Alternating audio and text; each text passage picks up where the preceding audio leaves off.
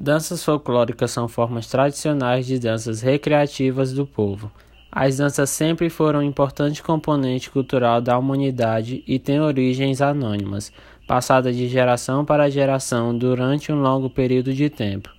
O folclore brasileiro é rico em danças que representam as tradições e a cultura de uma determinada região.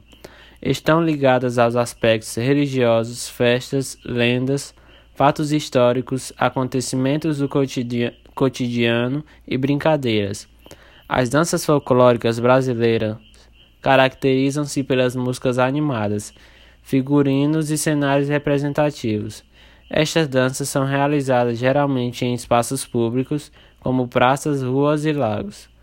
As danças folclóricas podem ser classificadas coreograficamente conforme o número de participantes em solistas quando existe um só dançador, como no frevo, de dar enlaçado, como a valsa, de par solto, como a chimarrita, podendo haver aquelas que em um par se enlaça e se separa conforme as marcações, exemplo, ciranda e quadrilha.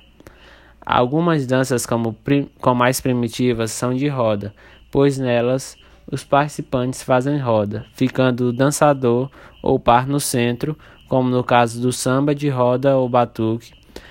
Existem ainda as que, sendo de par, os pares giram em roda no sentido contrário ao dos ponteiros do, do relógio, como o jongo.